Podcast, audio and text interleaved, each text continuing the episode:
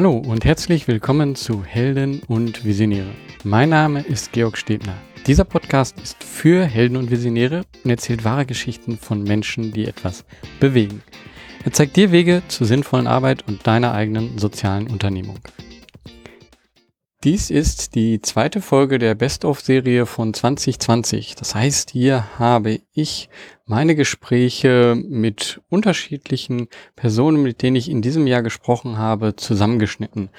Und diesmal haben wir vier Personen wieder dabei und diese vier Personen, ja, die sind diesmal Julia Freudenberg von der Hacker School, Katrin Heinzel von MentorMe, Simone Fuß von EcoSign und Freddy Lang von der Sensibility. Anfang tue ich hier mit Julia Freudenberg von der Hacker School. Die Hacker School leistet einen wichtigen Beitrag zur digitalen Bildung der Jugend in ganz Deutschland, indem sie die Jugendliche für eine Welt der Programmierung begeistert.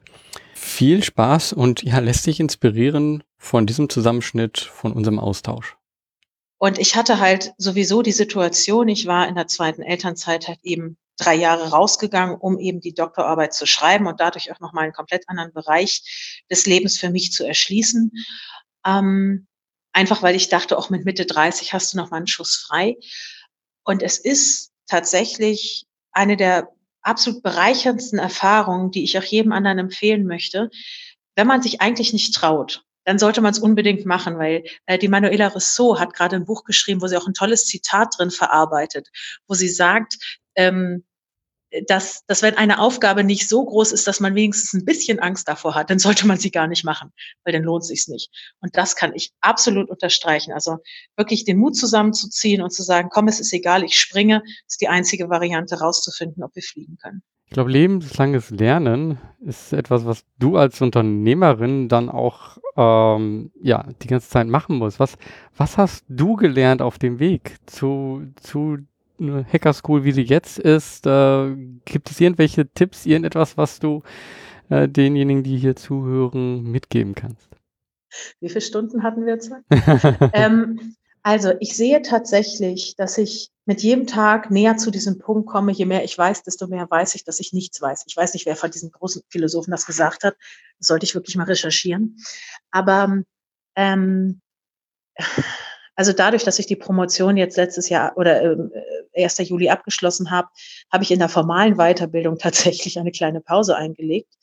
Aber dadurch, dass wir eben mit der Hacker School die beiden großen Themen dieser Zeit, Digitalisierung und Integration bespielen, habe ich halt überall Bereiche, in die ich mich einarbeiten muss.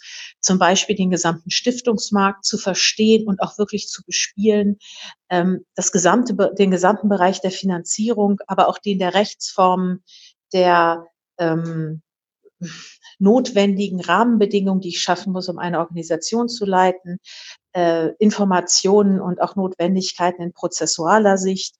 Wie habe ich, welche Personalführungskompetenzen brauche ich persönlich, um in einem Team, was zwar also mein Kernteam ist nicht ehrenamtlich, die werden schon dafür bezahlt, wenn auch eben halt im Sozialbereich. Aber welche Personalführungskompetenzen brauche ich da? Weil fast alle in meinem Team ticken sehr, sehr stark auf Entscheidungen aus Überzeugung. Und das eben halt alles mitzunehmen, das ist wahnsinnig viel. Auch das Klassische, was ich gelernt habe vom Verkaufen früher oder von Stakeholder Management, hat eine komplett andere Bedeutung in dem, was ich jetzt tue. Weil das Produkt an sich, Begeisterung von Kindern für IT, man kann das zwar theoretisch bepreisen, aber das, was wir halt eben machen, dass wir eine Schutzgebühr von 30 Euro pro Wochenende haben, dient ja eher dem Hintergedanken, ein Commitment zu schaffen, anstatt wirklich die Kosten zu decken. Davon sind wir meilenweit entfernt. Und dieses ganze Konstrukt zusammenzuführen und auch zu sehen, wo finde ich Unterstützer und wer kann diese Idee, diese Vision, dass jedes Kind einmal programmieren soll, bevor es sich für einen Beruf entscheidet, tatsächlich Wirklichkeit werden lassen. Da gibt es eben ganz, ganz unterschiedliche Ansätze und Zugänge.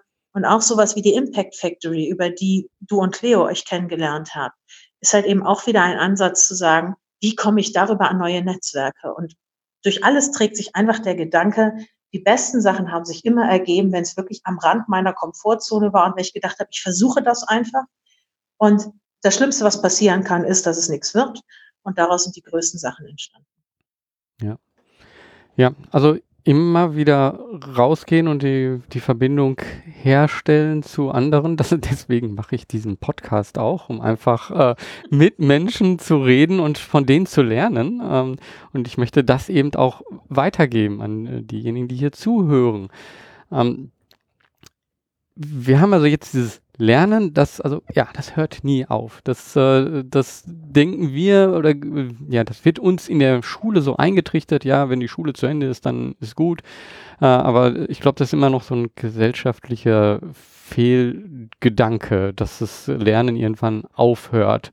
Und das finde ich sehr gut, dass äh, ihr das eben so aufgreift. Muss ich jetzt auch gucken, welche der Geschichten ich nehme. Also ähm, man hat ja sehr, sehr viele Anknüpfungspunkte auch immer über sein eigenes Leben. Und da ich selber Mutter bin und schon ähm, laut meiner Mutter immer einen Fable dafür hatte, anderen Menschen zu helfen oder sie zu ermuntern, sich selber zu helfen, ist es halt sehr begeisternd zu sehen, wenn man beispielsweise am Sonntagnachmittag bei unseren Sessions dabei ist, wo die Kinder sich gegenseitig und auch ihren Eltern vorstellen, was sie gemacht haben. Und wir hatten vor einiger Zeit mal so einen kleinen Drops bei uns. Wahrscheinlich war er gerade eben elf oder hatte noch einen elften Geburtstag vor sich. Der stand bei der Vorstellung vorne, der hatte den Microbit-Kurs mitgemacht. Das ist so ein kleiner, ich sag mal, ein Platinencomputer, so ein Mikrocontroller. Und ähm, der hatte sich eine Diebstahlsicherung dafür ausgedacht, weil das Ding hat ja so einen Lagesensor. Und wenn er die geklaut wird, wird er ja weggerissen. Und dann piept das Ding, blinkt und er explodiert. Völlig egal. Aber der stand da vorne und war so begeistert von seiner Idee. Und dann hatten wir 80 Kinder im Raum, die ihn gefeiert haben wie so einen kleinen Helden. Und du hast gesehen, der wuchs zehn Zentimeter und ging da raus und dachte, ja, ich hab's voll drauf. Und so dieses, diese Wahrnehmung, diese Selbstwirksamkeit zu erfahren, das war einfach so begeistert. Also die anwesenden Eltern hatten da Pipi in den Augen und für mich ist es auch jedes Mal so eine Erinnerung, wo ich dachte, ja, das ist ganz genau das, was wir erreichen wollen, dass eben halt junge Menschen daran glauben, was sie selber können und eben halt diese Angst vor diesen, von dieser undurchsichtigen digitalen Welt verlieren. Das ist schon eins der, eins der ganz tollen Erlebnisse, an die ich mich immer sehr gerne zurückerinnere. Hm. Ja, da sieht man, was Lernen bedeuten kann und in welche ganz anderen emotionalen Richtungen das gehen kann. Und also ich denke manchmal auch so, das äh, Schulsystem, also ich hader damit auch, aber ich weiß auch nicht, wie man das ändern soll. Und ich finde solche Ansätze, wie ihr das macht, einfach so mal losgelöst vom Schulsystem einfach mal was machen, es äh, zeigt einfach dann, was möglich ist. Und vielleicht ergibt sich dadurch auch mehr in, in unserem allgemeinen schulischen Lernen. Ja, die Smartphones, die Tablets, viel mehr zu sind und so viel komplexer sind, dass sie dann wiederum gar nicht so den Bezug zur Technik haben, weil sie gar nicht wissen, dass in so vielen Dingen Technik drin ist. Wie erlebst du das? Ach, ähm, wir ziehen eine Generation von Anwendern groß. In der Anwendung sind sie alle ganz groß dabei und können das mit Sicherheit sogar viel besser als wir beide. Aber was wirklich dahinter steckt und wie ich das steuern kann und damit auch beeinflussen, da gibt es ganz, ganz große weiße Flecken. Und ich glaube auch, dass wir diese Zuschreibung, die wir zu den Digital Natives machen, dass wir das damit tatsächlich noch verschlimmern. Ich habe mal so eine spannende, also ich glaube, so eine spaßige Reportage gesehen, äh, wo es darum ging, ähm, ob Männer Autos auch reparieren können oder nicht. Fahren können wir sie ja alle. Äh, und dann wurde einfach äh, da mal dargestellt, wie peinlich das Männern ist, wenn sie eben halt gar nicht so technisch veranlagt sind, wie man das denkt. Und das jetzt übertragen auf die unsere Digital Natives, das sind gar keine. In der Anwendung sind sie ganz vorne dabei, aber im Verständnis ist es ganz, ganz herausfordernd. Und eben da zu sehen, was für ein Selbstbewusstsein das gibt, diese Lücke zu schließen und ihnen zu zeigen, ja, sie können das können, wenn sie es wollen. Das, glaube ich, macht tatsächlich einen Unterschied. Nur mit dem reinen Anwenden werden wir nirgendwo hinkommen. Ja. Also ich finde das auch unheimlich wichtig und ich äh, ich habe Technologie wirklich den gesamten Weg kennengelernt. Also ich habe in Assembler programmiert, ich habe selbst Chips entwickelt ähm, und äh, weiß also, was das und ich fand, äh, ich habe letztens einen Podcast gehört, da wurde über ein, ähm, einen Computer geredet, wo jedes Element in diesem Computer ähm, eine, ähm, eine LED-Leuchte ist. Das heißt, man kann genau verfolgen, wann etwas ins RAM gespeichert wird, über welche Busse das geht, wie etwas zusammengerechnet wird. Ähm, aber der ist in England irgendwo. Ich weiß jetzt nicht genau wo, aber ich kann mal schauen, dass ich das in den Shownotes vielleicht verlinke. Ähm, aber genau das, was du sagst, also die, der Bezug ist nicht mehr da. Und ich finde das auch unheimlich schade, weil es so viele weiße Flecken auf einmal dadurch gibt, äh, die niemand sieht. Ähm, ich ich glaube aber, dass, äh, dass sich das vielleicht auch irgendwann wieder ändern wird, wenn, wenn man einfach ähm, viel mehr sieht, oh Mann, das, das kontrolliert ja so viel. Wie kann ich das denn kontrollieren, was ähm, unsere Umwelt kontrolliert und dass darüber dann wieder ähm, ein viel größeres Interesse äh, kommt. Ich glaube, wir könnten da jetzt noch viel tiefer reingehen in, äh, in äh, wie ist das mit AI und so weiter, äh, wie entwickelt sich das dann da. Als nächstes spreche ich mit Katrin Heinzel von MentorMe. MentorMe ist Deutschlands größtes berufliches Mentoren- oder Mentorinnenprogramm für Frauen.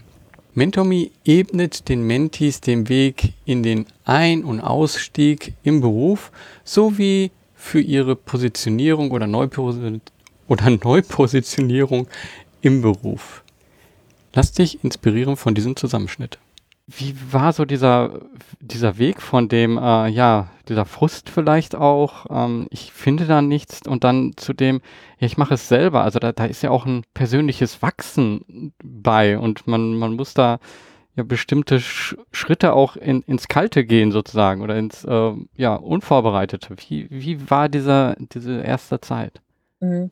Also ich muss sagen, das Wachsen, das kam zuvor und zwar in Indien. In Indien war ich in diesem sozialen Kontext fernab von dem, was wir kennen. Indien Land ist noch mal was anderes wie Indien Stadt und das ist schon ganz anders als das, was wir von unserem Leben hier in Europa, Zentraleuropa kennen. Ähm, und wenn man mal, und das rate ich eigentlich auch jeden mal, in, in, in seinem, in ihrem Leben in eine Situation zu kommen, die einem fremd ist. Denn ich glaube, entweder scheitert man, aber selbst da hat man wunderbare Learnings oder man äh, hat einen persönlichen Erfolg. At the end of the day, glaube ich, hat man immer einen Erfolg, ähm, weil man aus der Erfahrung was ziehen kann. Was ich eben gezogen habe aus Indien ist, wenn man sich einlässt auf eine Situation, wenn man offen ist, ähm, wenn man bereit ist, auf Menschen positiv offen zuzugehen, ähm, sich anzupassen, aber auch seinen eigenen Wert zu vermitteln, dann wächst man über sich hinaus was man nie selbst erahnt hatte. Und das habe ich in Indien erfahren. Und dann eben ging ich nach Deutschland zurück, habe mich beworben, dachte auch, ich kriege einen Job, aber ich hab, es war nun mal nicht. Ich habe keinen Job für wahrscheinlich, ich hoffe, ich glaube, es war auch Bestimmung. Aber aus dieser Selbstsicherheit, die ich dann durch Indien erst äh, äh erlangt habe, gefunden habe, mein eigenes, mein, mein Potenzial, habe ich mich entschlossen und zwar ganz naiv, probierst du es doch einfach selbst. Und wirklich naiv. Ich habe ja überhaupt kein wirtschaftliches Vorwissen. Ich habe Kommunikationswissenschaft und Politik studiert. Es war die Naivität und heute kann ich sagen, ich danke der Naivität und ich lobe die Naivität, auch wirklich mal zu sagen, ich probiere es einfach. Was dann kommt, die harte Arbeit, das, das Entscheidungen treffen, mit vielen klugen Leuten zu sprechen, ein gutes Team aufzubauen, die ganzen anderen unternehmerischen Dinge, das Universum, was dann folgt, hatte ich am Anfang nicht in, am Schirm. Und es war die Naivität, aber das Vertrauen in mich selbst, in meine eigene Kraft, in, in, in, in das, ähm, wer ich bin als Mensch, was ich vermag mit meinen Händen zu tun, das mich dazu gebracht hat, Mentor zu gründen. Hm. Also ähm, kann ich unterstreichen, diese Naivität, also man, man kann das auch gar nicht alles vorher sich äh, selbst erlesen oder sonst was erfüllen. Das, was dann alles kommt, wenn man selber ein Unternehmen gründet, das kann man vorher nicht in irgendeiner Weise erfassen. Und deswegen ist diese Naivität ganz wichtig, um die Schritte ähm, überhaupt erstmal in diese Richtung zu gehen. Diese Zweifel zu überwinden, das ist halt schwer. Und ich glaube, wahrscheinlich ist das auch etwas, was ihr in eurer Mentorarbeit immer wieder habt. Also, dass, dass da Personen auch mit Zweifel auf euch zukommen oder in einer Situation sind, wo sie zweifeln, so wie du ja am Anfang auch. Hat das viel dann auch für dich beim Mentoring mit Mindset zu tun? Nicht nur Wissensvermittlung, sondern was vom Herzen ausgeht. Kannst du da vielleicht ein bisschen reingehen? Georg, ich danke dir für diese Frage, denn das ist es. Um es kurz zu fassen, ich gehe auch gleich mehr drauf ein. Ich habe in diesen vier, mit Vorbereitung jetzt schon eigentlich fünf Jahren äh, Unternehmertum sehr viele Menschen kennengelernt, die etwas starten wollten, ein Unternehmen und an ihren Zweifeln gescheitert sind. Ich habe ganz viele Frauen, Mentees kennengelernt, aber auch Mentoren, die zweifeln an, an, an sich selbst, ob sie schaffen, ob sie gut genug sind, ob sie, ob, dass sie dumm sind sogar. Gut ausgebildete Menschen haben solche massiven Zweifel. Ähm, Warum diese Zweifel sind, haben oftmals liegen im persönlichen Umfeld, aber auch in der Situation, in, dem Druck, den wir alle heutzutage ausgeliefert sind. Ich weiß, der Druck ist so stark, dass wir schnell, schnell alles erreichen müssen, einen guten Job, ein gutes Gehalt, eine gute Position, dass wir ja letztendlich ja auch nur zweifeln können an uns, weil dieser Druck so stark ist. Und ich habe genau das geschrieben. Es ist das Mindset, was den Unterschied macht. Ich, mein Glück war schlichtweg, dass die ich durch Indien lernte, dass ich es kann und dass ich diese Zweifel nicht mehr hatte. Und deshalb war der Schritt, die Naivität, ähm, hilfreich, um diese Angst gar nicht zu spüren. Ich habe es gemacht, ich hatte keine Angst. Aber ich sehe viele Leute Zweifel haben bis hin zu Angst und es ist ja, es ist das Mindset. Die Frage ist aber auch eher, wie bekommt man denn dieses Mindset? Es ist nicht leicht, sich selbst klar zu machen, ich bin gut, ich werde es schaffen, wenn wir diesen starken Druck ausge, äh, ausgesetzt sind. Ich glaube, es ist ein ganz viel äh, ein Lernen, Vertrauen in sich selbst zu haben, gute Menschen um sich zu haben, positive Menschen, Sparing-Partner, die einen, einen unterstützen, die einen bestärken. Deswegen auch ein guter Mentor bestärkt einen. Ein guter Mentor kann einen äh, helfen, Flügeln äh, zu wachsen. Ähm, und dann ist es tatsächlich ja viel dieses Mindset, diese Verinnerlichung, dass das, was ich bin, ist gut. Ich habe gute Skills, ich habe gute Fähigkeiten.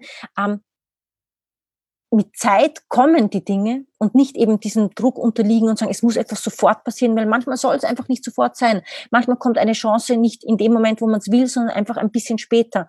Und dieses Mindset, diese, diese Verinnerlichung hilft einem an, auch dann Durststrecken zu überstehen, auch offen auf Menschen zuzugehen, vielleicht um sie nach Hilfe, nach Vernetzung zu bitten und dann letztendlich auch, und davon bin ich wirklich überzeugt, einen für sich guten bis hin zu erfolgreichen Weg zu gehen.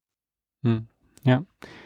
Also ich, ich habe es an eigenem Leib auch erfahren, um, ähm, dass, dass die Sichtweise zu ändern, ändert wirklich oft mhm. Alles. Ähm, äh, und wenn, wenn ich zurückgucke, ich habe als äh, Chip-Entwickler gearbeitet vorher und äh, hatte immer das Gefühl so, ich, ich bin nicht gut genug als dieser Chip-Entwickler. Ähm, ich bin aber zum Chip-Entwickler geworden, obwohl ich eigentlich zur Sonderschule gehen sollte. Mhm. Also äh, ich habe mich immer klein gefühlt und nachdem ich das auf, äh, also diese Aufgabe aufgegeben habe und äh, gesagt habe, ich mache jetzt was anderes, habe ich ganz anders auf diese ähm, Aufgabe zurückgeguckt und es hat sich alles geändert, was ich in diesen Jahren gemacht habe, von meiner Sichtweise her und kann da das auch nur unterstreichen. Also das, äh, die Sichtweise, Mindset äh, auf kann mit einem Mal, mit einem äh, Switch alles ändern. Und ich glaube, das ist etwas, was ein Mentor hervorrufen kann, weil man die ganze Zeit immer nur in seinem eigenen Kopf ist.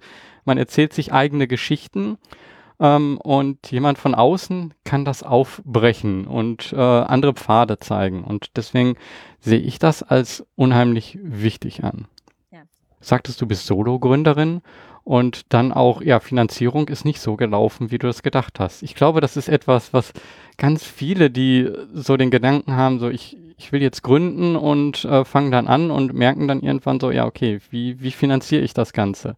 Mhm. Kannst du das mal sagen, wie das für dich als Solo-Gründerin war und wie, wie du die Finanzierung äh, dann Stück für Stück aufgebaut hast? Ja. Mhm. Ich war anfangs Solo-Gründerin aus einem nicht, nicht, nicht, weil ich es gewählt habe.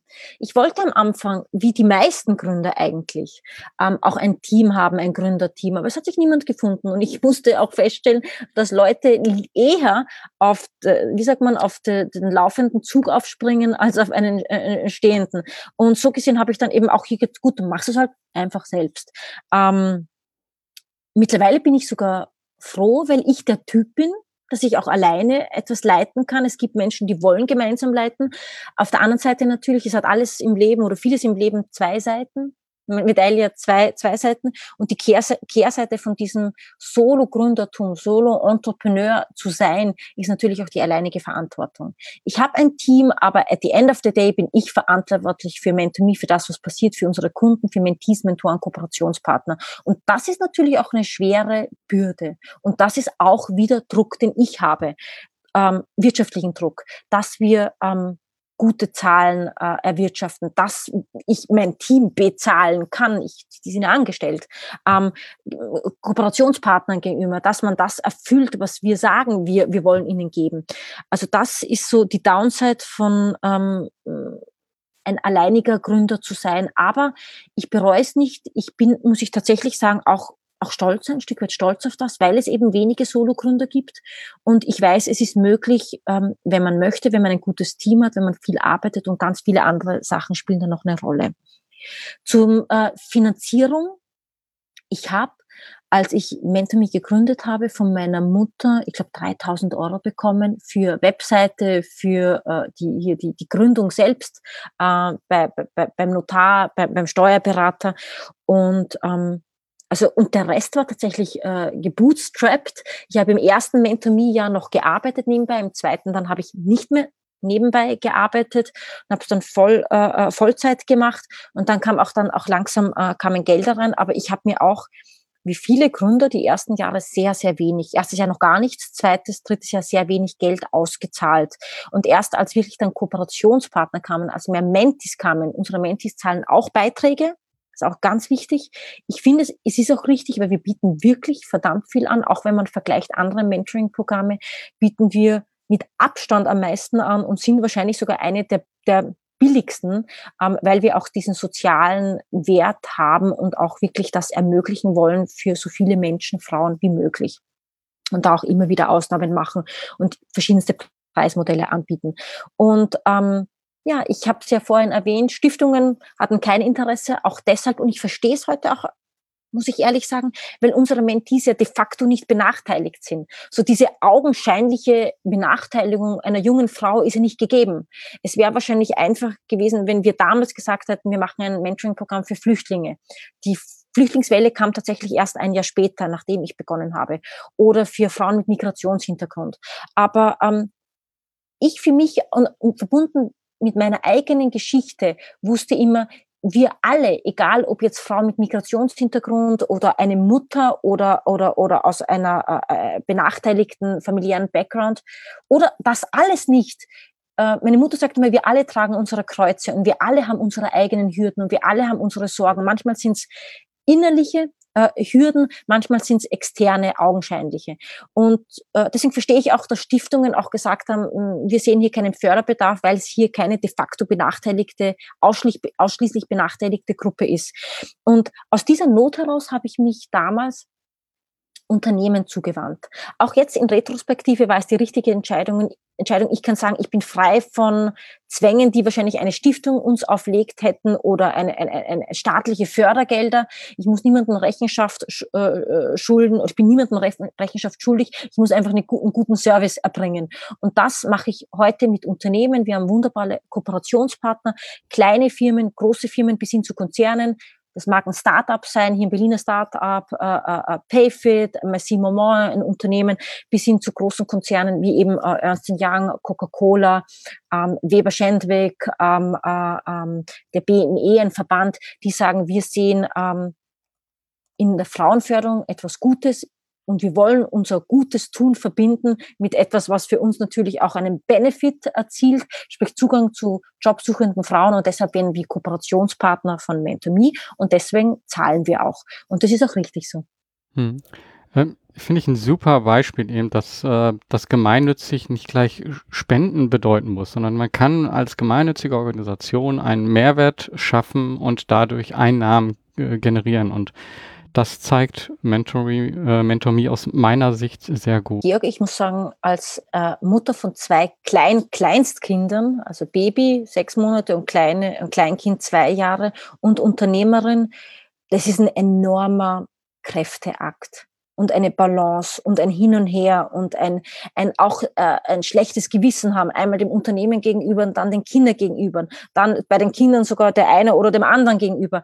Es ist eine sehr schwierige Situation als, als weibliche Unternehmerin mit Kindern allem gerecht zu werden. Ich glaube, das Einzige, was mich jetzt vor dem Wahnsinn wahrscheinlich schützt, ist wirklich ein gutes Team. Und das habe ich. Ich habe ein fantastisches Team. Sonst wäre es im Moment auch nicht möglich. Als ich gegründet habe, war ich noch keine Mutter, aber ähm, auch selbst in der, in der Skalierungsphase war ich dann auch schon Mutter und schwierig. Ich muss sagen, ja, da ist der Unterschied zwischen Realität und Wahrnehmung ist oftmals äh, sehr, sehr stark. Ähm, man, also die Realität ist die, dass ich als Mutter und Unternehmerin wirklich ähm, äh, herausgefordert bin. Zeitlich, mit meinen Ressourcen, mit meine, mit, mit meine, mit meiner, mit, mit wem widme ich Zeit. Ähm, aber die Warnung ist auch oft so, und du hast es kurz ein bisschen angeschnitten, äh, Kinder bekommen ist Frauensache und ist einfach nur, nur mal so. Und das ist einfach nur mal so gegeben. Aber es wird wenig wertgeschätzt, nach wie vor.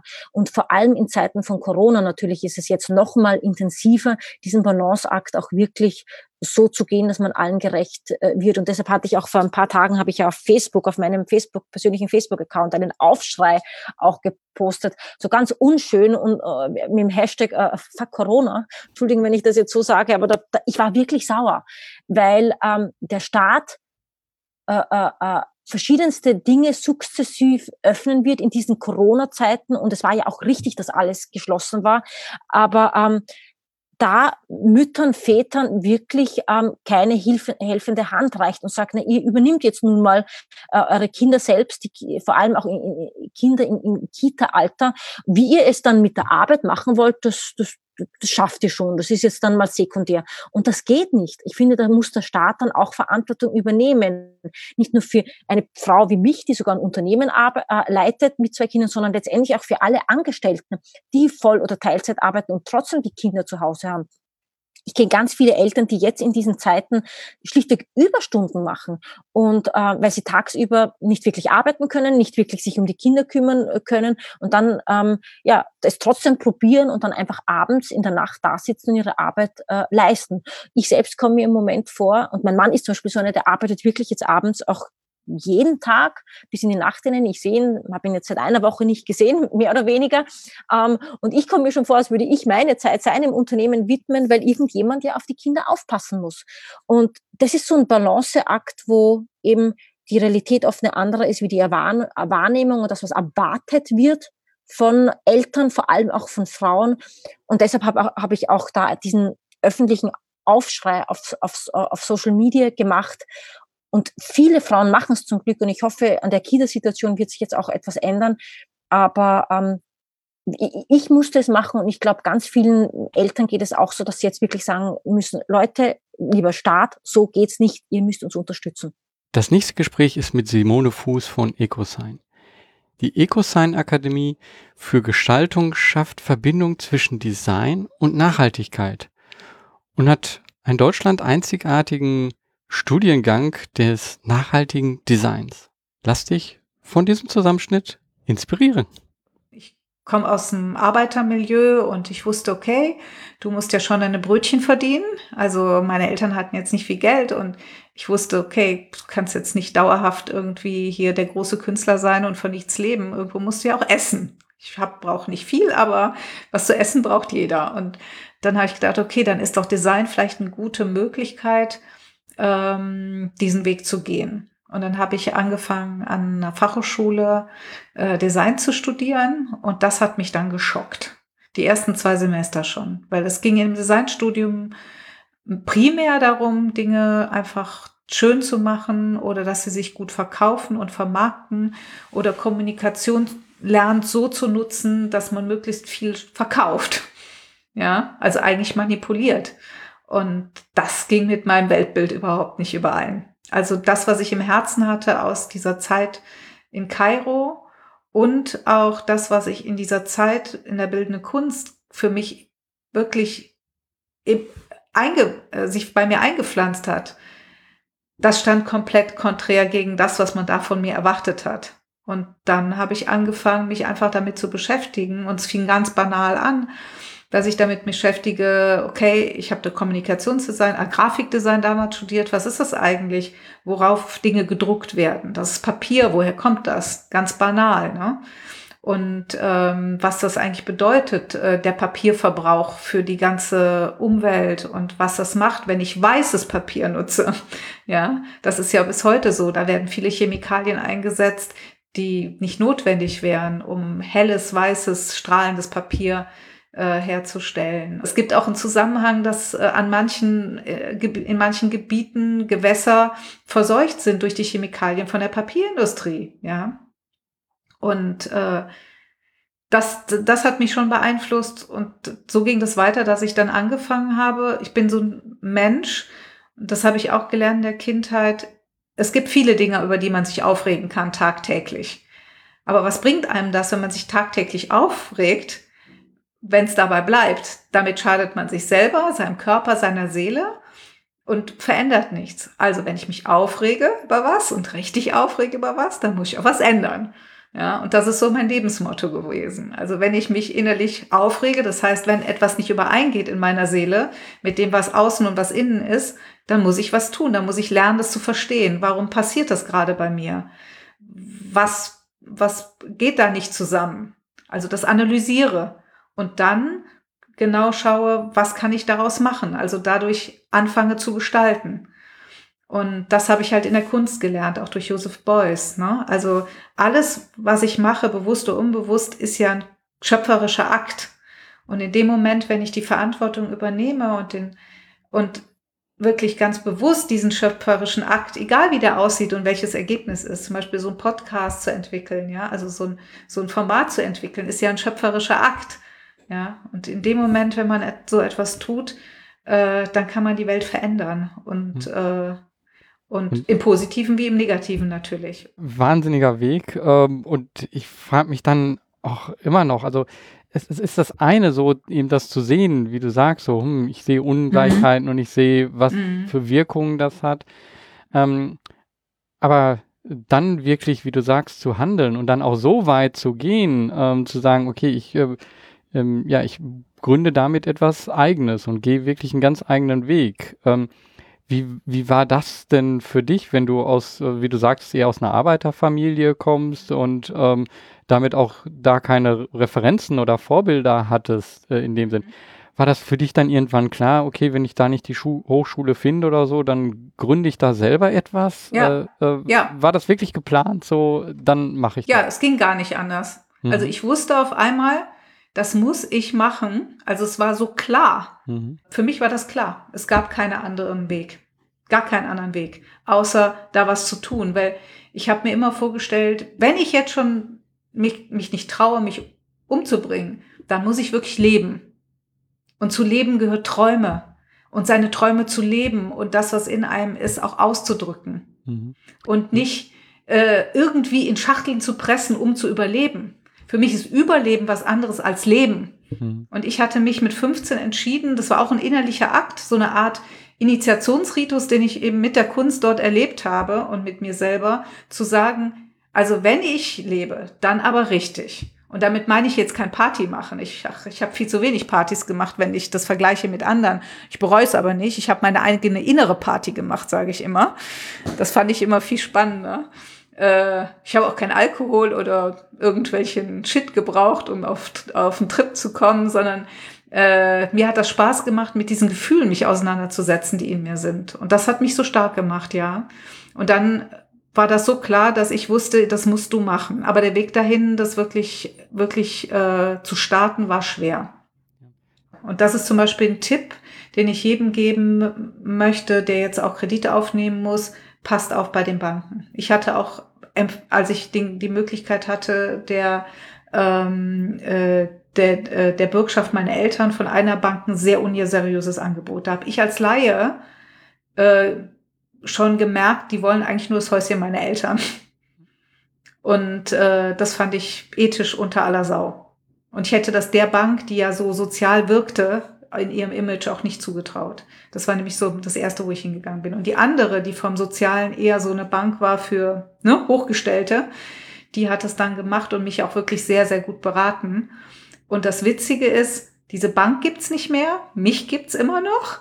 Und die Frau, die mir damals den Kredit gegeben hat, hat, als die Bank fusioniert hat mit einer großen Versicherung, gekündigt, weil sie das auch nicht vereinbaren konnte für sich und hat zehn Jahre bei mir gearbeitet und ist heute eine gute Freundin von mir.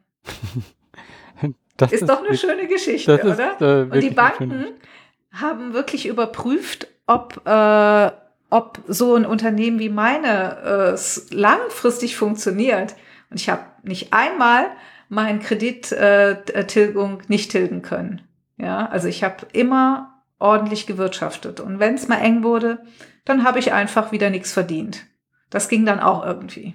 Und das ist auch ein Tipp, den ich, also ich glaube, und das hat mir äh, meine Freundin auch mal gesagt, sie hat ja meine Bücher die ersten Jahre, als sie noch bei der Bank arbeitete und ich ja diese Gründungsphase hatte, immer auch gesehen und hat mal zu mir gesagt, Simone, ich habe ganz oft Unternehmen scheitern sehen in den ersten Jahren. Die meisten überleben nicht die ersten fünf Jahre. Und mir ist klar, äh, wenn ich das gesehen habe, ist mir klar geworden, warum du das schaffst.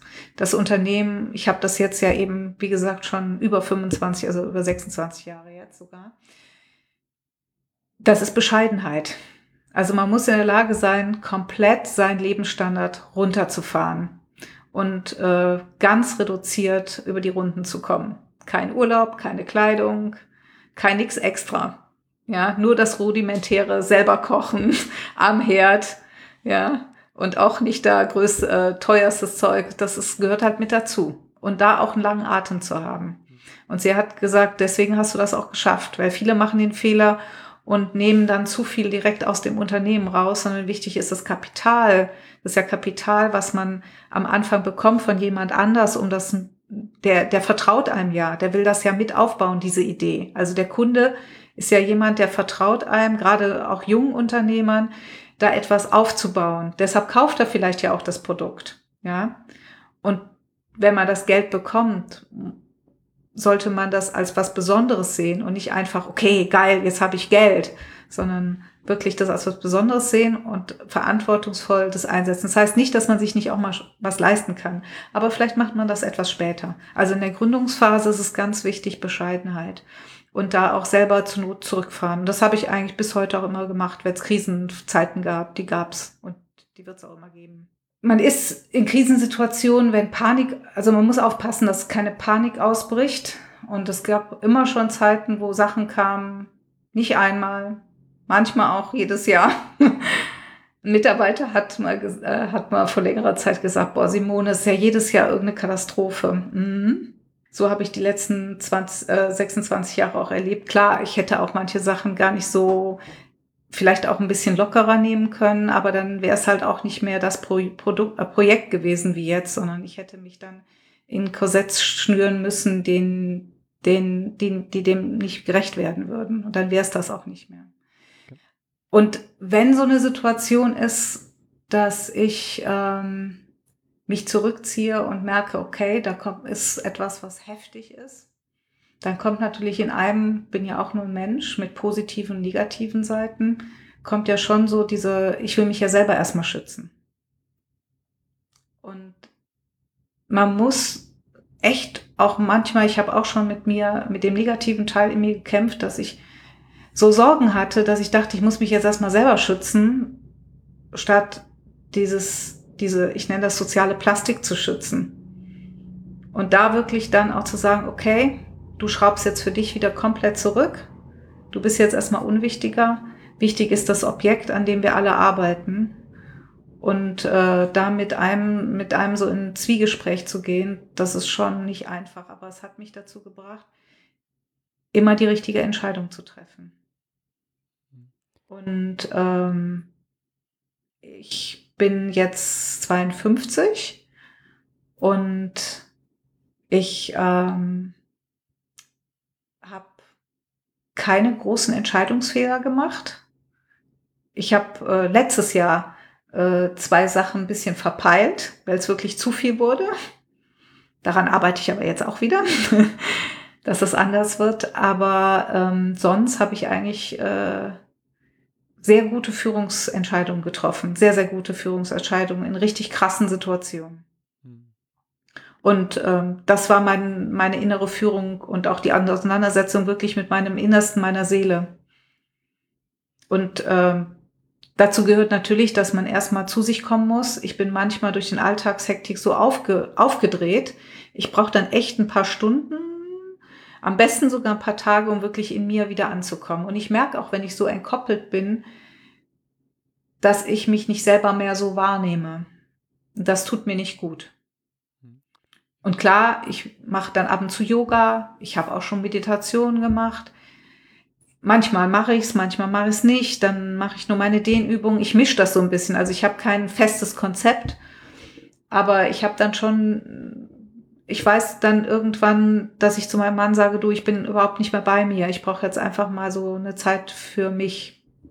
Oder wir nehmen uns die Zeit für uns und gehen dann gemeinsam diesen Weg zu uns selber. Mhm. Ist diese, das ist total wichtig. Das ja. ist total wichtig, gerade als Unternehmer. Ja. Ist diese Auseinandersetzung ähm, ja mit dem eigenen Selbst, ist das auch Teil ähm, der, der Bildung bei euch? Ich würde noch mal so gerne so ein Bild auch so, was, was macht ja. ihr wirklich ähm, dort in der äh, Akademie ähm, so, ein, so ein Bild von der Akademie zeichnen. Äh, und ja. da frage ich mich, ist das auch etwas, äh, weil jedes Mal, wenn ich künstlerisch tätig werde, muss ich mich ja auch irgendwo mit mir selber beschäftigen. Mhm. Ähm, kannst du dazu was sagen? Ja, ja, das ist in der Tat so. Also ich habe äh, am Wochenende wieder Videos gesehen von ehemaligen Studenten, die beschreiben, wie ihr Studium war. Und die sagen, dass ich, äh, dass sie äh, am Anfang in die Akademie gekommen sind, um Design zu studieren, weil sie auch dachten, da kann man alles schön machen und so ein bisschen sozial ist ja auch ganz nett. Und aber aus, aus einer Struktur, sie haben die Schule, jetzt nicht alle, aber ein Teil, ein Großteil hat die Schule immer wieder erlebt als sehr einengend. Also eine Studentin hat gesagt, ich habe dann irgendwann nur noch gemacht, was die Lehrer von mir wollten und musste dann an der EcoSign erstmal erfahren, was will ich denn eigentlich und was kann denn mein Weg sein? Und dafür haben wir bestimmte Kurse, die extra dazu führen, dass man sich mit sich selber auseinandersetzt. Das auch ganz am Anfang des Studiums und das Curriculum ist sehr, sehr frei aufgebaut. Also nicht, dass sie keine Struktur haben, das ist schon wichtig. Also man kann jemand, der aus Struktur gewohnt ist, in extremen Strukturen zu denken, nicht in so ein freies Becken direkt werfen. Es braucht so eine Begleitung. Und dafür gibt es sehr viele Einzelgespräche, sehr viele Einzelreflexionen.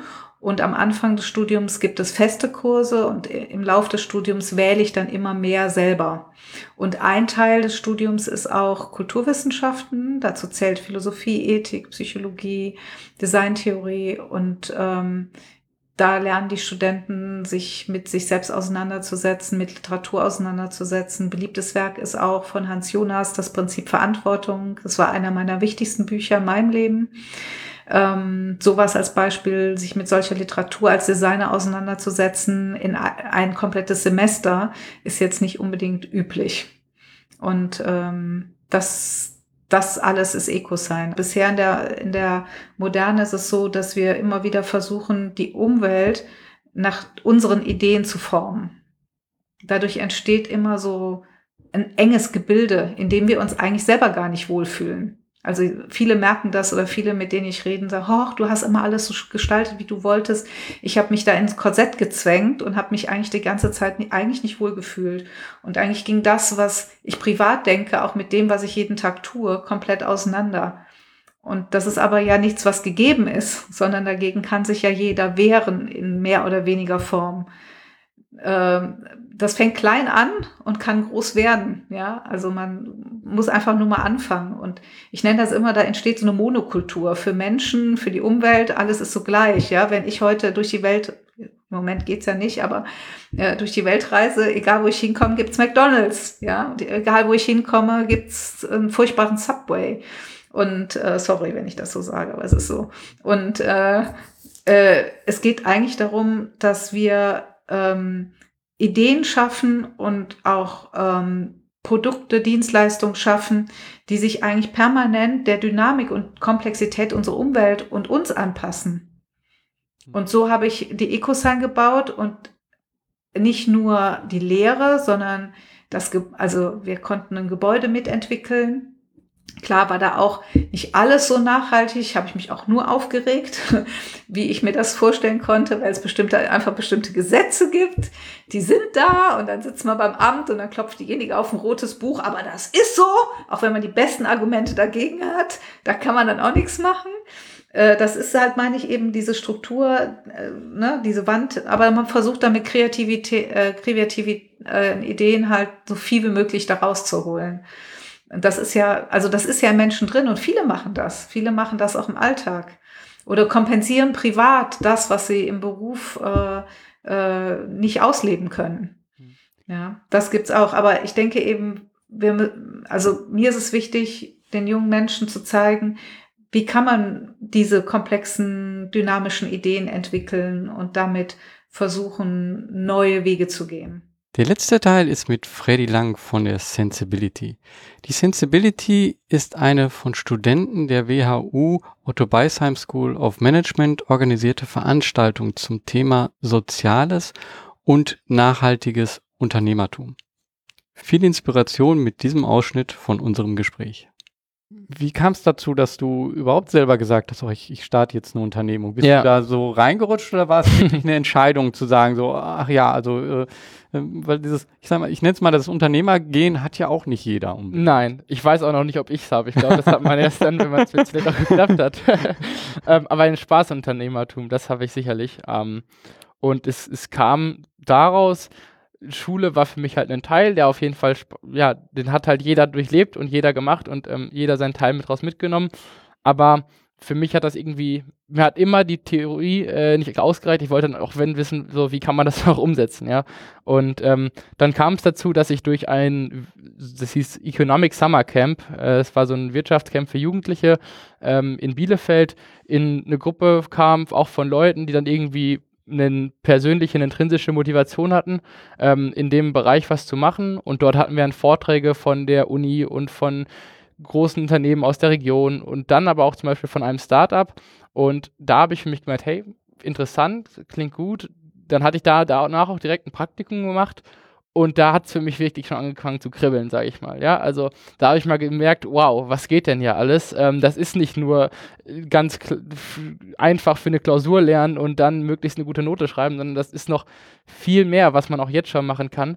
Und dann war es für mich halt die Entscheidung, hey, äh, Schule, das klappt, das geht nebenbei. Sicherlich war es es war für meine Eltern auch nicht so einfach, dass sie mal eben sagen, alles klar, mein Junge ist jetzt 17, der soll jetzt mal irgendwas anfangen. Da sagt man natürlich, kann ich im Nachhinein auch noch besser verstehen als damals, ähm, fokussiere dich mal lieber auf die Schule. Ähm, aber da hatte ich die Freiheit sozusagen bekommen und dann den Schritt sozusagen gewagt. Für mich war aber auch immer klar, das muss irgendwie vereinbar sein mit Schule und auch mit dem Kapital, was ich zur Verfügung stehen habe, was einfach nicht viel war als Schüler.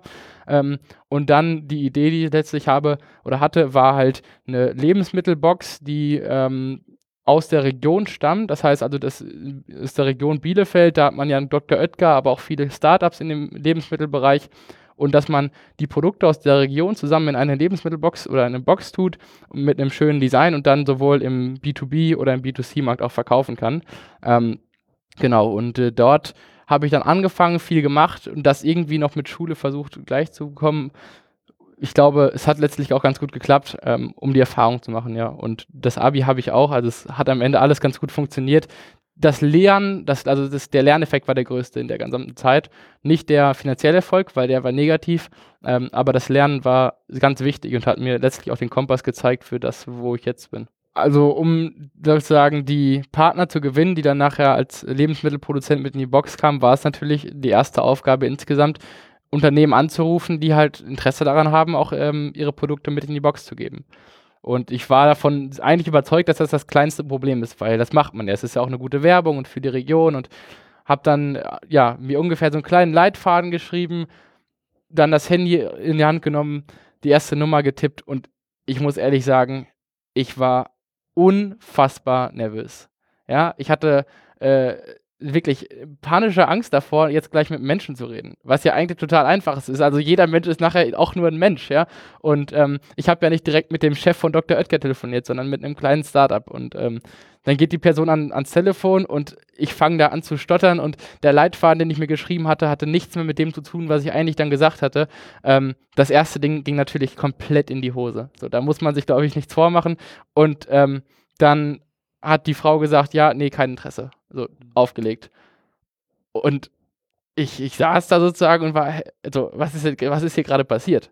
Ähm, und, und da habe ich für mich dann auch echt schnell realisiert, okay, so wie ich es mir gedacht habe, so funktioniert es dann aber doch nicht.